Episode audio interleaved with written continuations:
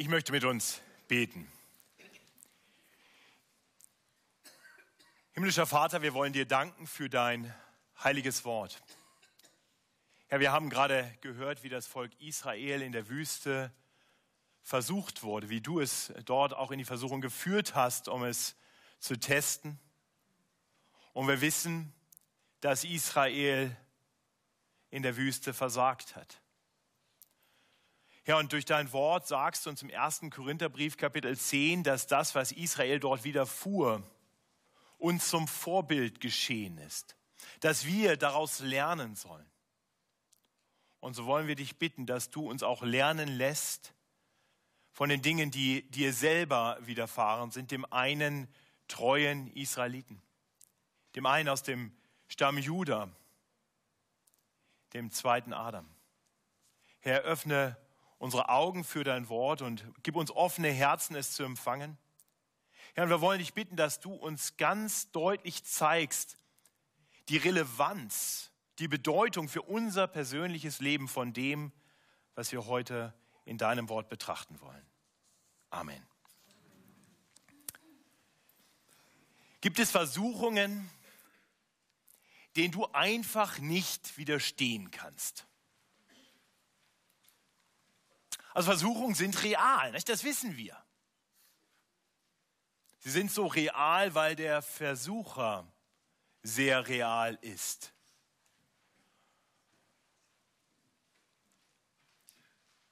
Jesus hat uns vielleicht auch deshalb gelehrt zu beten und führe uns nicht in Versuchung, sondern erlöse uns von dem Bösen. Jesus selbst wurde in die Versuchung geführt. Und er widerstand dem Bösen. Und gerade so kann er die erlösen, die wie er versucht werden, aber nicht wie er widerstehen. Darüber wollen wir heute nachdenken in Fortsetzung unserer Predigtserie durch das Lukas-Evangelium. Und ähm, die Predigtstruktur, der Predigttext sind abgedruckt in diesem Blatt. Und wer keins hat, der kann einfach seine Hand heben, weil ein liebes Gemeindeglied hier in der Gemeinde, da hinten, hier sehe ich so ein paar Hände beim, ja genau. Die letzten zwei, da gibt es noch ein paar extra. Also dann seid ihr auch ausgerüstet und dann wisst ihr im Prinzip auch schon so grob die, den Fahrplan. Denn in dieser Struktur, da seht ihr, dass wir erst einmal den Text verstehen wollen. Ich werde also uns länger einfach diesen Text auslegen und dann wollen wir zum Ende hin aber auch noch etwas genauer überlegen, was hat das jetzt ganz persönlich mit mir zu tun? Und ihr lest als erstes, dass wir die Verse 1 und 2 betrachten wollen und dort sehen werden, dass Jesus in die Versuchung geführt wird, so wie Israel und wie zuvor Adam und so wie wir das eben auch immer wieder erleben. Ich lese uns die ersten beiden Verse. Lukas 4, Vers 1 und 2. Dort heißt es, Jesus aber voll heiligem Geistes kam zurück vom Jordan und wurde vom Geist in die Wüste geführt und 40 Tage lang von dem Teufel versucht und er aß nichts in diesen Tagen und als sie ein Ende hatten, hungerte ihn. Ja, das ist eine interessante Aussage. Er wurde vom Heiligen Geist in die Wüste geführt. Das heißt, Gottes Geist bringt ihn an den Ort der Versuchung. Das ist das Erste, was wir bedenken sollten. Er lässt sich darauf ein. Es ist ein bewusstes Dahingehen. Und das ist wichtig, dass wir das erkennen, dass wir nicht denken, Jesus ist dem Teufel, aber der Teufel ist real. Und so wird Jesus zu ihm hingeführt. Wir sehen, er kommt vom Jordan zurück und wer letzte Woche hier war, der weiß, was Jesus am Jordan getan hatte. In Kapitel 3 äh, wird davon beschrieben, wie Jesus an den Jordan ging, um dort getauft zu werden. Von Johannes, dem Täufer. Eigentlich ganz erstaunlich, weil Jesus natürlich das eigentlich nicht nötig hatte. Die Taufe war ja ein Ausdruck des Bekennens seiner eigenen Schuld, der Notwendigkeit reingewaschen zu werden von Schuld. Es sollte vorbereiten eigentlich auf das Kommen des Erlösers. Und von daher kann man zu Recht sagen, Jesus brauchte das nicht. Aber er hat es getan, um sich ganz mit uns zu identifizieren. Und dann wurde er von der, vom Jordan aus in die Wüste geführt. Und wir sollten hier zwei Dinge erkennen, wenn wir die Versuchung Jesu sehen. Die knüpft nämlich an zwei Stellen ganz direkt am Alten Testament an. Das eine ist, dass Jesus hier uns gezeigt wird als einer, der von Anfang an treu als Jude gelebt hat. Das sehen wir von, im, im, im Lukas-Evangelium, vor allem dann in Kapitel 2, wie das Jesuskind im Tempel dargebracht wird, beschnitten wird nach dem Gesetz, im Tempel dargebracht wird nach dem Gesetz. Es werden Opfer gebracht nach dem Gesetz. In allem wird das getan, was für einen guten Juden notwendig war. Jesus identifiziert sich voll und ganz mit dem Volk Israel. Er ist tatsächlich ein ganz treuer aus dem Volk Israel. Und dann wird er durch das Wasser hindurch der Taufe in die Wüste geführt und dort für 40 Tage versucht. Also Lukas will, dass wir hier was kapieren. Und vielleicht merken wir das schon. Der treue, das treue Israel, Israel durch das Wasser hindurch in die Wüste und dort Versuchung. Klingt das bekannt? Das Volk Israel wurde aus Ägypten heraus durch das Wasser des Schilfsmeers hindurch in die Wüste geführt und dort versucht. Wir haben das gerade gelesen im 5. Mose 8. Und nicht ganz zufällig wird Jesus genau dieses Kapitel gleich zweimal zitieren, um alle, die es lesen, daran zu erinnern, hier ist eine Verbindung. Jesus ist wie Israel versucht worden in der Wüste. Aber Lukas möchte auch, dass wir noch eine andere Verbindung sehen. Vielleicht habt ihr euch letzte Woche schon ein bisschen gewundert, auch über diesen Abschnitt, der dann folgt auf die Taufe Jesu, diesen Stammbaum. Äh, Jonathan Oliveira hat ja darüber gepredigt und dass dieser Stammbaum auch der einzige Stammbaum in der Bibel ist, der falsch rumläuft. Normalerweise werden die Stammbäume in der Bibel immer so beschrieben, dass, dass man im Prinzip aus der Vergangenheit in die Gegenwart kommt. Macht ja auch Sinn. Ne? Sie gehen also chronologisch vorwärts. An diesem Stammbaum ist etwas seltsam, denn er geht rückwärts. Das ist fast so wie, wenn ein Film zurückgespult wird. Es gibt manchmal so Filme, so mit Déjà-vu-Erlebnissen oder wo, wo man nochmal eine zweite Chance bekommt, der Murmeltiertag oder sowas. Ne? Man, zack, man ist nochmal zurück. Und das tut, das tut Lukas ganz bewusst. Er nimmt Jesus mit, nimmt uns von Jesus und zoomt zurück über die Generationen zurück und bringt uns zurück bis zu Adam, mit dem Gott einen Anfang gemacht hatte. Und er zeigt uns hier, hier kommt ein zweiter Anfang. Und so wie Adam dem Teufel ausgesetzt war und von ihm versucht wurde, der dort in Form einer Schlange auftauchte, wird hier nun der zweite Adam versucht vom Teufel. Auch das sollten wir erkennen. Jesus ist wie Israel. Er ist der Treue aus dem Volk Israel. Er ist wie Adam. Er ist wie wir alle in die Versuchung gestellt. Und dann sehen wir ab Vers 3, Ganz konkret, wie Jesus auf dreierlei Weise versucht wird. Es kann sein, dass da deutlich mehr Versuchungen waren, aber das sind die drei, die uns berichtet werden. Und ich lese nochmal ab Vers 1, damit wir den Zusammenhang dann auch verstehen der ersten Versuchung.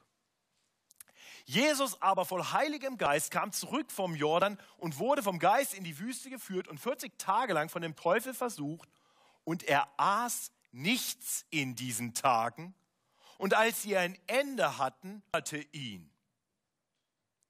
Der Teufel aber sprach zu ihm, bist du Gottes Sohn? So sprich zu diesem Stein, dass er Brot werde.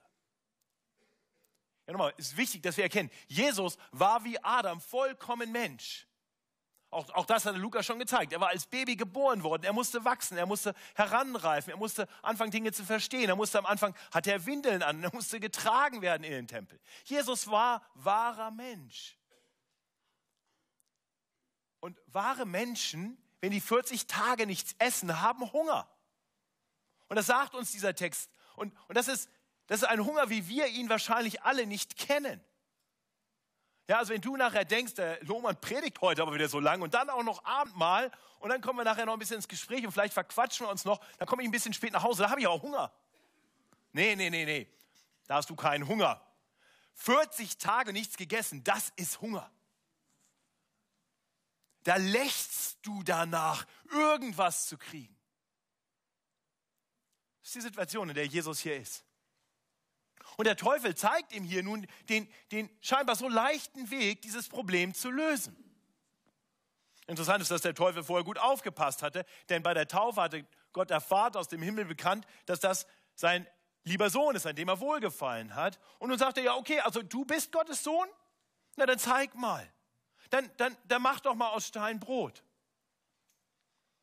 Manchmal werden diese Versuchungen so gepredigt wie, das sind die Versuchungen, in denen wir alle stehen und wir können jetzt von Jesus lernen, wie man Versuchungen widerstehen. Da ist was dran.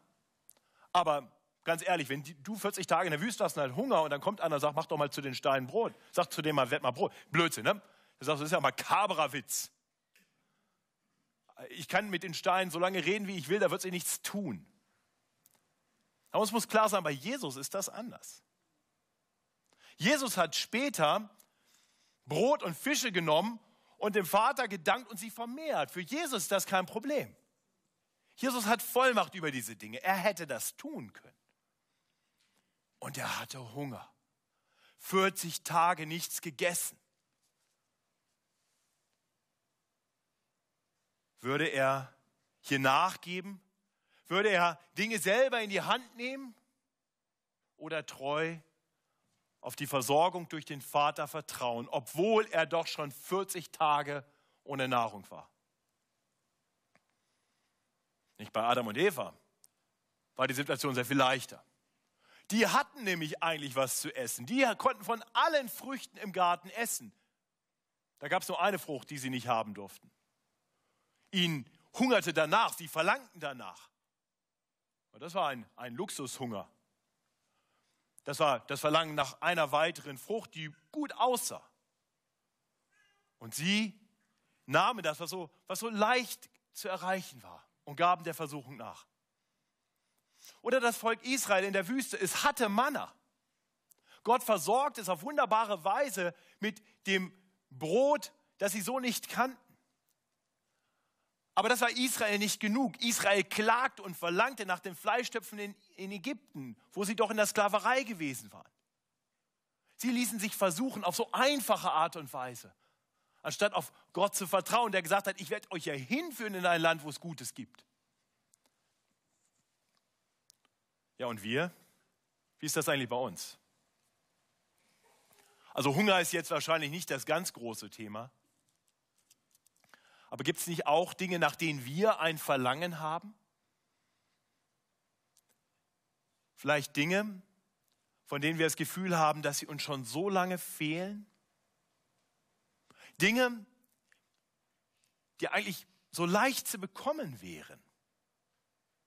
Man muss eigentlich nur zugreifen, man muss eigentlich nur einen Schritt in die Richtung machen, man, man muss es sich nur nehmen, anstatt auf Gottes Versorgung zu vertrauen. Ich glaube, wir kennen solche Versuchungen. Aber Gott möchte, dass wir unsere Begierden kontrollieren. Dass wir nicht einfach das nehmen, wonach unser Verlangen steht, sondern dass wir auf ihn vertrauen und darauf vertrauen, dass er uns geben wird, was wir wirklich brauchen. Nun, Jesus wusste das. Jesus kannte Gott. Er kannte Gottes Wort. Und er vertraute auf Gottes Versorgung. Und so macht er sich ganz eins mit uns und mit Adam und vor allem mit Israel und zitiert zurück zum Teufel die Worte, die wir gerade schon gehört haben aus dem fünften Mose 8. Es steht geschrieben, der Mensch lebt nicht allein vom Brot. Und so widersteht er dieser sehr realen, dieser riesigen Versuchung. Ab Vers 5 lesen wir von einer zweiten Versuchung. Und der Teufel führt ihn hoch hinauf und zeigt ihm alle Reiche der Welt in einem Augenblick und sprach zu ihm, alle diese Macht will ich dir geben und ihre Herrlichkeit, denn sie ist mir übergeben und ich gebe sie, wem ich will. Wenn du mich nun anbetest, so soll sie ganz dein sein.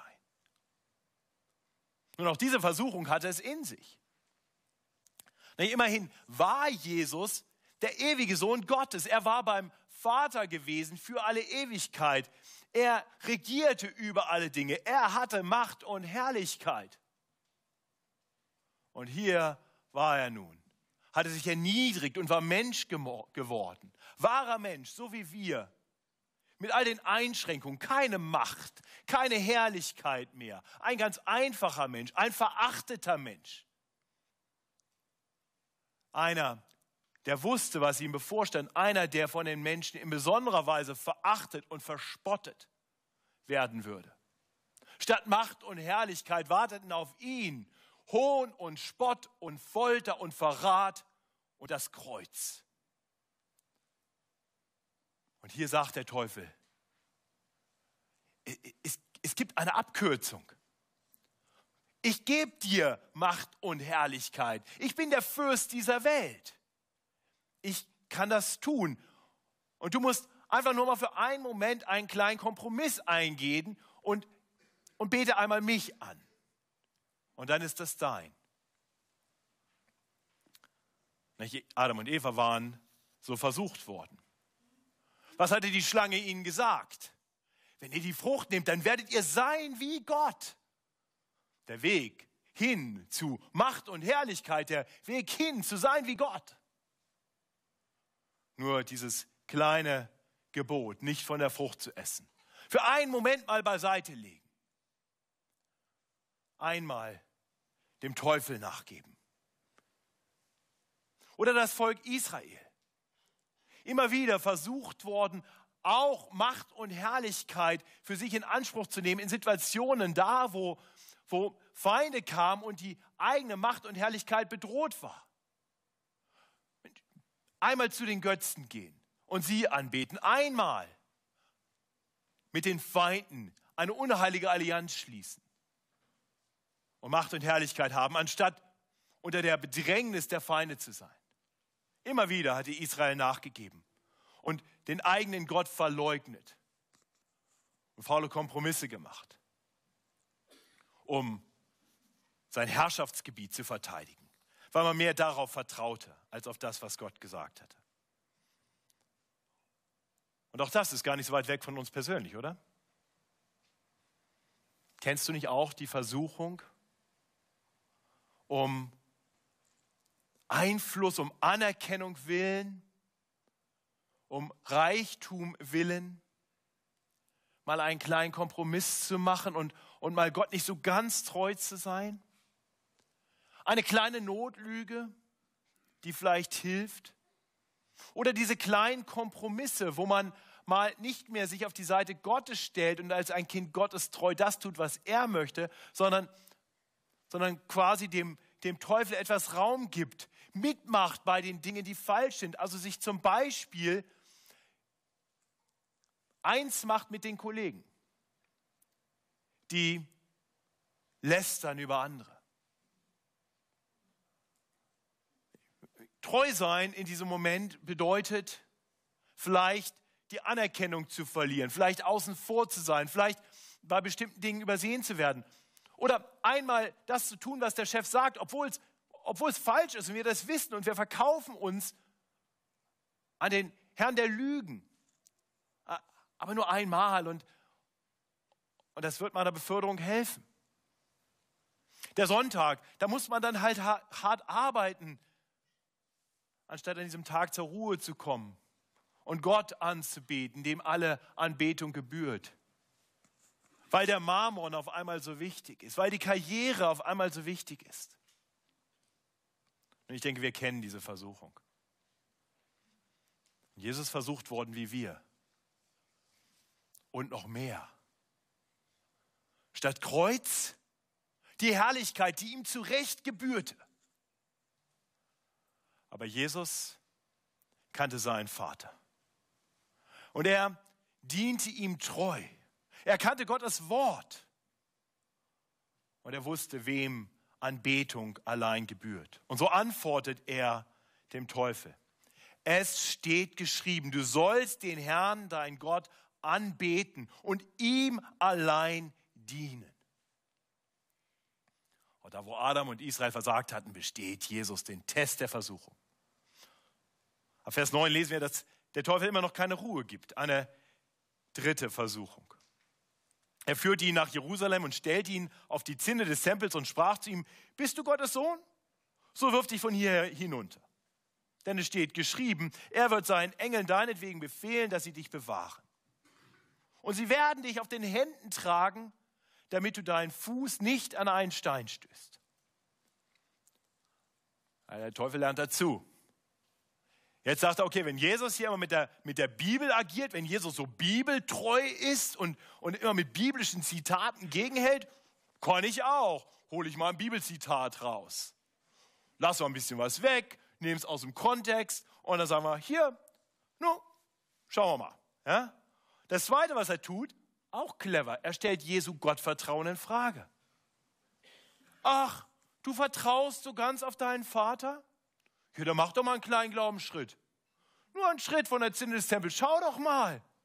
Oder, oder glaubst du ihm vielleicht doch nicht? Vertraust du deinem Gott vielleicht doch nicht? Seht ihr, wie clever diese Versuchung ist? Und,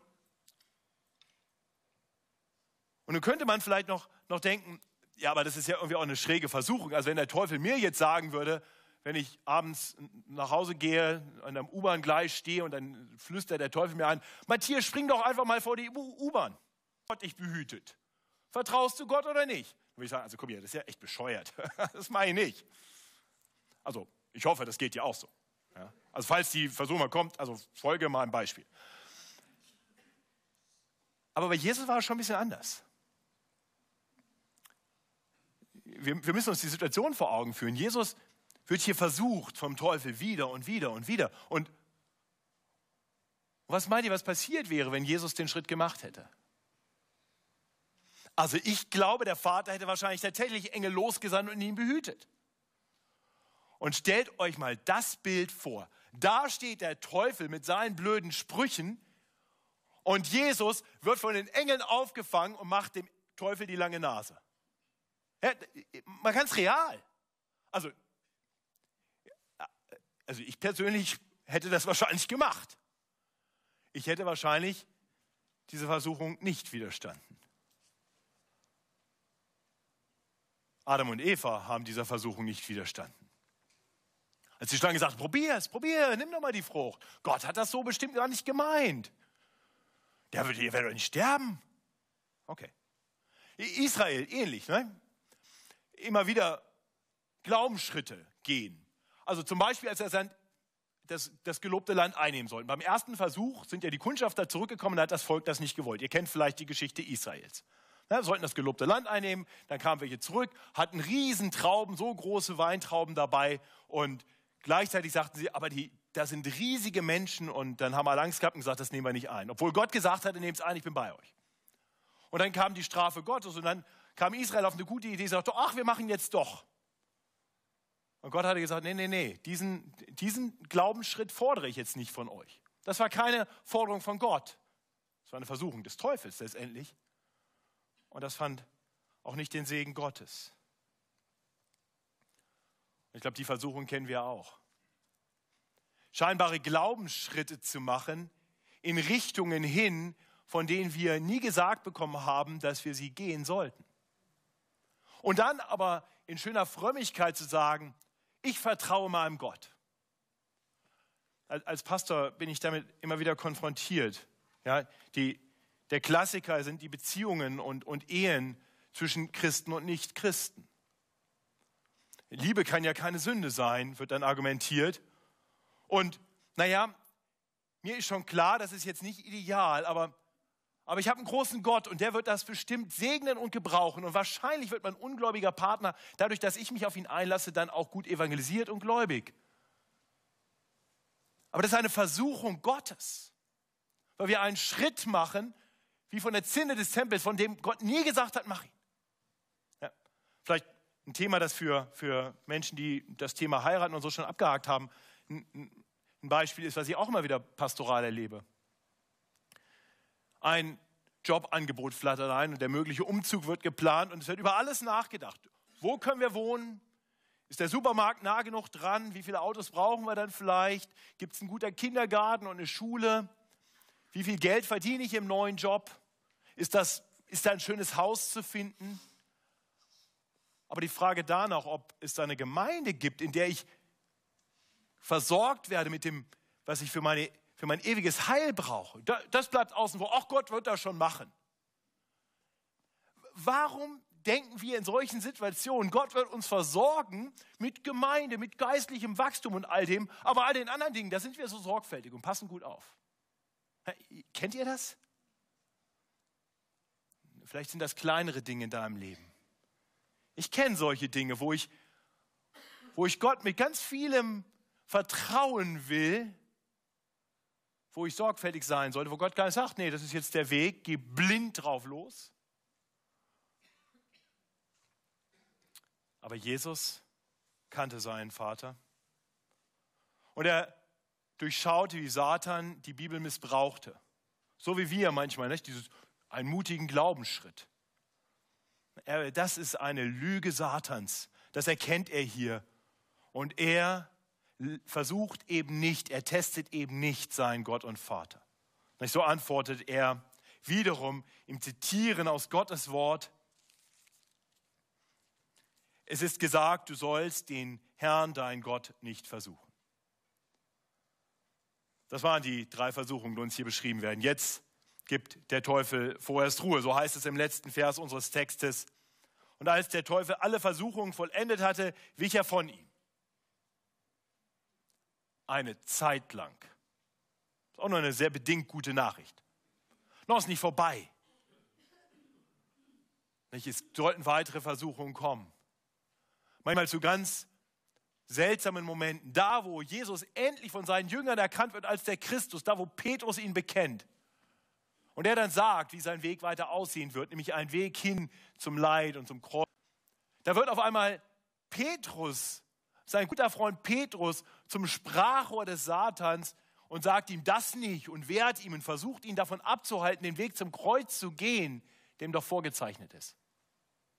Oder selbst dann später am Kreuz, als Jesus dort hängt, um das zu tun, wo der, wozu der Vater ihn in diese Welt gesandt hat, um sein Leben zu geben, stellvertretend für all die Menschen, die den Versuchungen des Teufels nicht widerstanden haben, sondern gegen Gott rebelliert haben, gemeinsame Sache gemacht haben mit dem Teufel. Die Menschen, die deshalb zu Recht unter dem Fluch stehen, den Adam schon ererbt hat. Die Menschen, die deshalb verdientermaßen von Gott gerichtet werden müssen. Jesus hängt dort, um für diese Menschen zu sterben, um sein Leben zu geben. Und er hätte das nicht nötig gehabt. Und was rufen die Menschen ihm dazu? Lukas Kapitel 23, Vers 35. Das Volk stand da und sah zu. Aber die Oberen spotteten und sprachen, er hat anderen geholfen. Er helfe sich selber. Ist er der Christus, der Auserwählte Gottes? Es verspotteten ihn auch die Soldaten und traten hinzu und brachten ihm Essig und sprachen, bist du der Judenkönig? So hilf dir selbst. Ja, und die Versuchung war real. Jesus hätte jeden Moment vom Kreuz runterkommen können. Hätte sagen können, na schaut mal. Aber er wusste, dass der Weg, der ihm vorgezeichnet war, der Weg, den sein Vater mit ihm geplant hatte, so schwer er war, ein Weg war, den er gehen musste. Und so gab er sich dahin und widerstand auch dieser letzten Versuchung des Teufels. Ihr Lieben, da wo wir versagen, da wo Adam versagt hat, da wo das Volk Israel versagt hat, da ist Jesus treu geblieben. Diesem treuen Herrn gebührt unsere Anbetung. Und nun könnte ich hier aufhören. Aber ich möchte noch drei praktische Lehren für uns aus diesem Punkt ziehen. Und ich hoffe, ihr versteht, warum ich hier aufhören könnte, weil, weil uns allein, was wir betrachtet haben, versetzen sollte in ein Staunen, in ein Anbeten dieses Herrn Jesus Christus, der Mensch war so wie wir, aber dem Vater widerstanden hat, äh, dem, dem Teufel widerstanden hat, dem Vater treu blieb. Und das ist auch eine erste Lehre für uns, nämlich dass Jesus tatsächlich der zweite und bessere Adam ist und der eine treue Israelit. Und, und damit genau das tut, was wir nötig haben. Nicht? Adam hat uns doch alle mit ins Verderben gerissen. Ist dir das klar? Dadurch, dass, äh, dass Adam der Versuchung des Satans nicht widerstanden hatte, sind wir alle unter den Fluch gekommen. Wir leben in einer gefallenen Welt. Und wenn du diese Woche irgendwas erlebt hast von Leid, von Schmerzen, von Krankheit, von Enttäuschungen, von Bösartigem, dann weißt du das. Adam hat diese Welt durch seine Sünde den, unter den Fluch gebracht. Und hier ist nun der zweite Adam, der alle, die auf ihn vertrauen, herausführen will. Wenn wir nicht mehr Kinder Adams sind, sondern Kinder dieses Herrn, wenn wir ihm nachfolgen, wenn wir uns an ihn hängen, dann stehen wir nicht mehr unter dem Fluch. Dann werden wir herausgeholt aus diesem Fluch.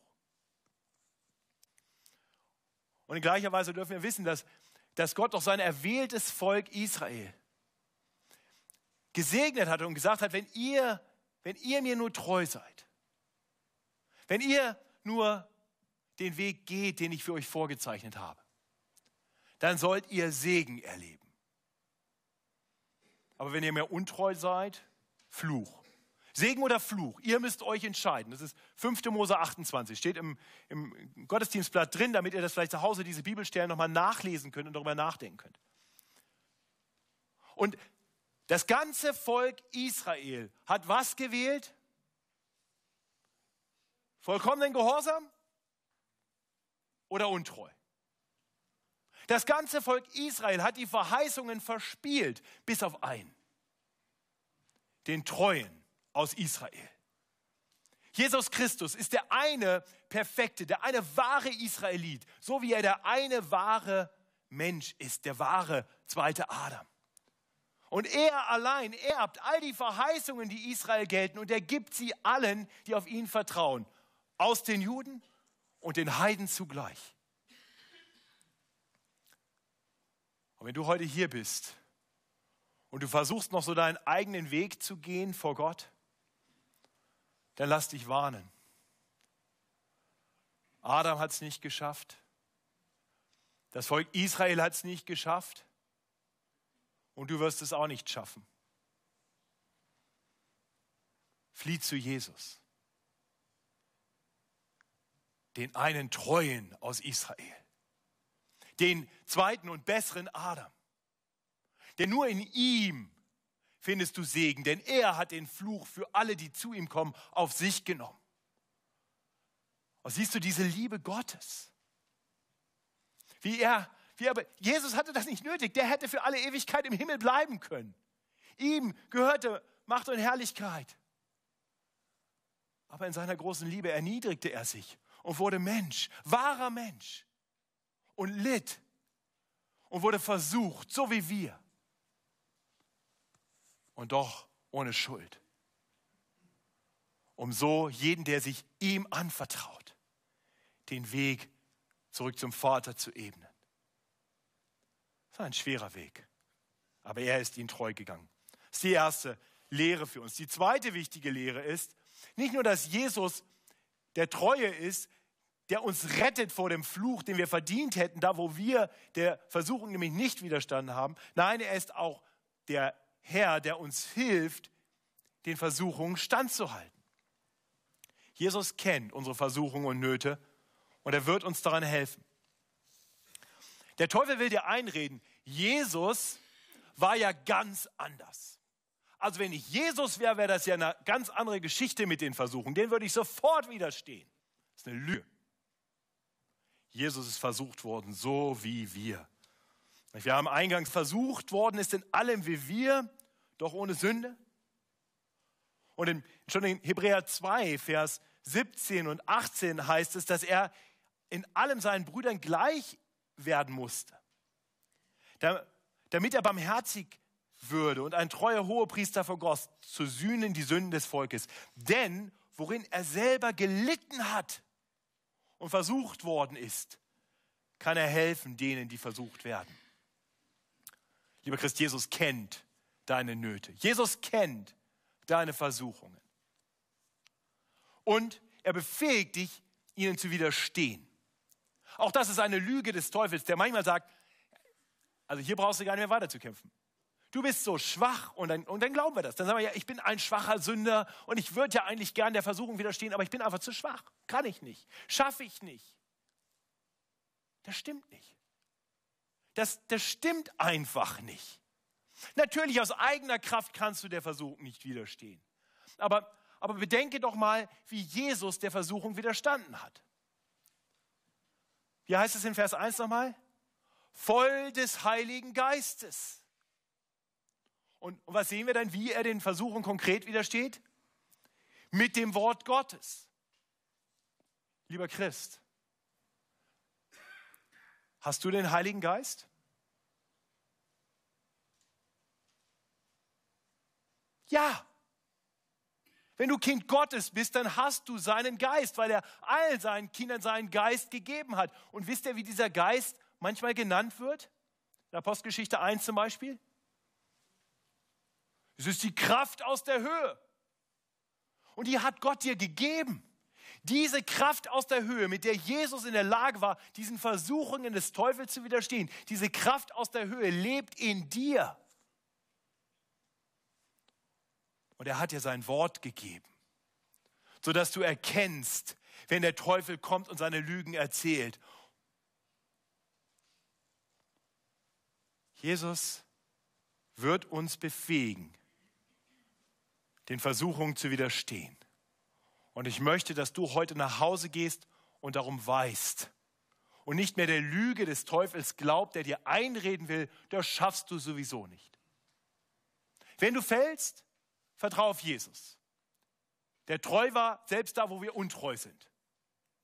Aber lass dir nicht einreden, du kannst nicht anders. Mit Gottes Hilfe kannst du sehr wohl. Und schließlich noch ein letzter Punkt. Jesus hat viel mehr zu bieten als alle Versuchungen. Ich möchte, dass wir das erkennen, dass die, die Dinge, die der Teufel Jesus verspricht und die Dinge, die der Versucher immer verspricht, die Versuchung, die er uns gibt, dass die nicht sind im Vergleich zu dem, was der Herr für uns hat.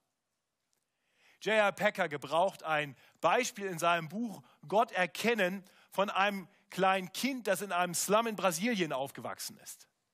Und dieses Kind kennt keinen besseren Ort als die Matschpfütze im, Schlamm, im, im Slum. Ja, auch die Schlammpfütze im Slum, genau. Und er spielt da dran. Und das ist seine größte Freude. Die ist verseucht, die ist vergiftet. Die macht letztendlich das Kind kaputt. Aber das ist der eine schöne Ort in diesem Katastrophenort. Und dann kommt jemand und sagt, komm, steig ins Auto, wir fahren ans Meer. Ich will dich hinführen zu gutem Wasser und zu einer Herrlichkeit, die du gar nicht kennst. Und das Kind sagt, weiß jetzt nicht genau, Meer, ins Auto steigen. Ist eigentlich ganz schön hier, da bleibe ich lieber hier.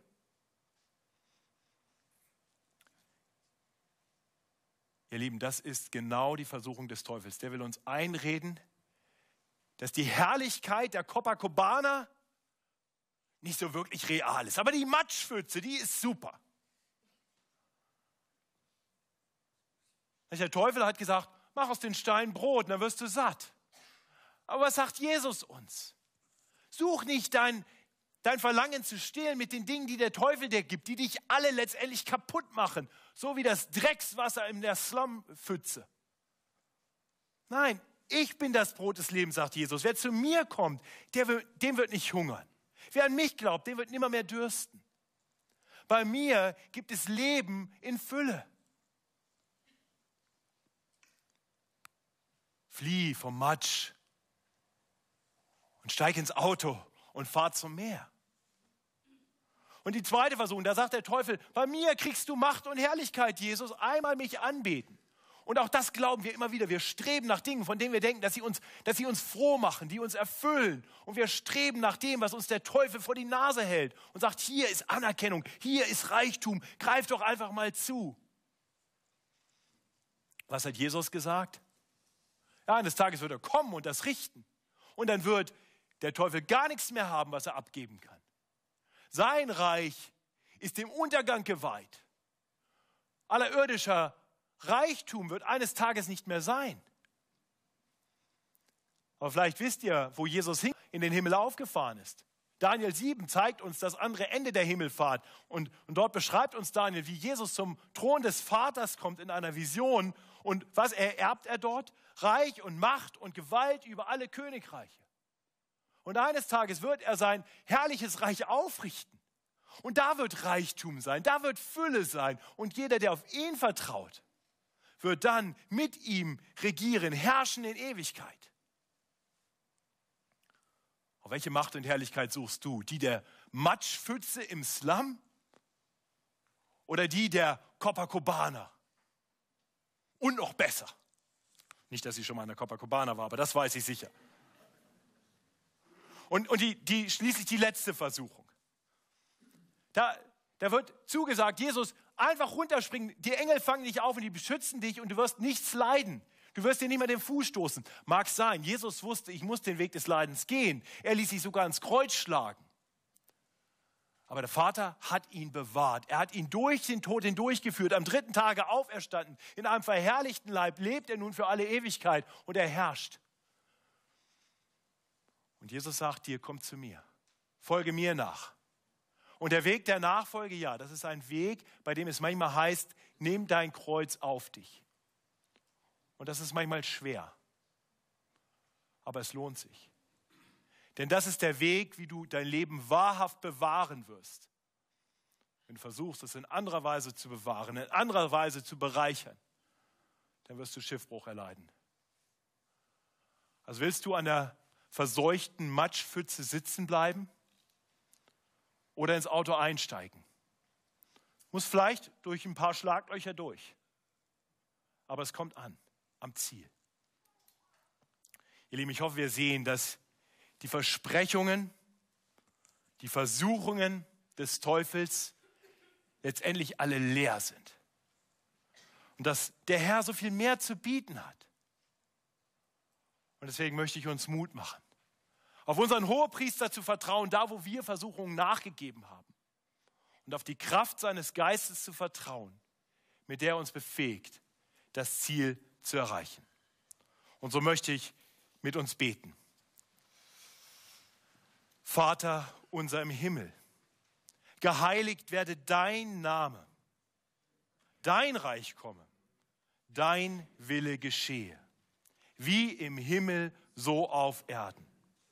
Unser tägliches Brot gib uns heute und vergib uns unsere Schuld, wie auch wir vergeben unseren Schuldigern. Und führe uns nicht in Versuchung, sondern erlöse uns von dem Bösen.